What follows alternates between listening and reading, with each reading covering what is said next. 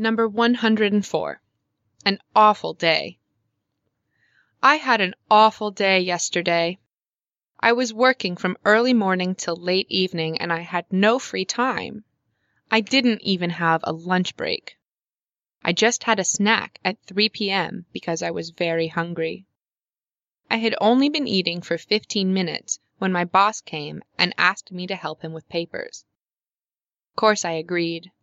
To tell you the truth, I didn't have any choice.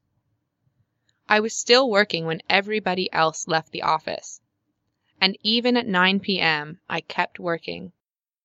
I had been working non-stop for 10 hours when my husband finally picked me up to go home. I slept on the way home, and by the time we arrived our daughter had cooked dinner and cleaned the flat. I was happy to be home.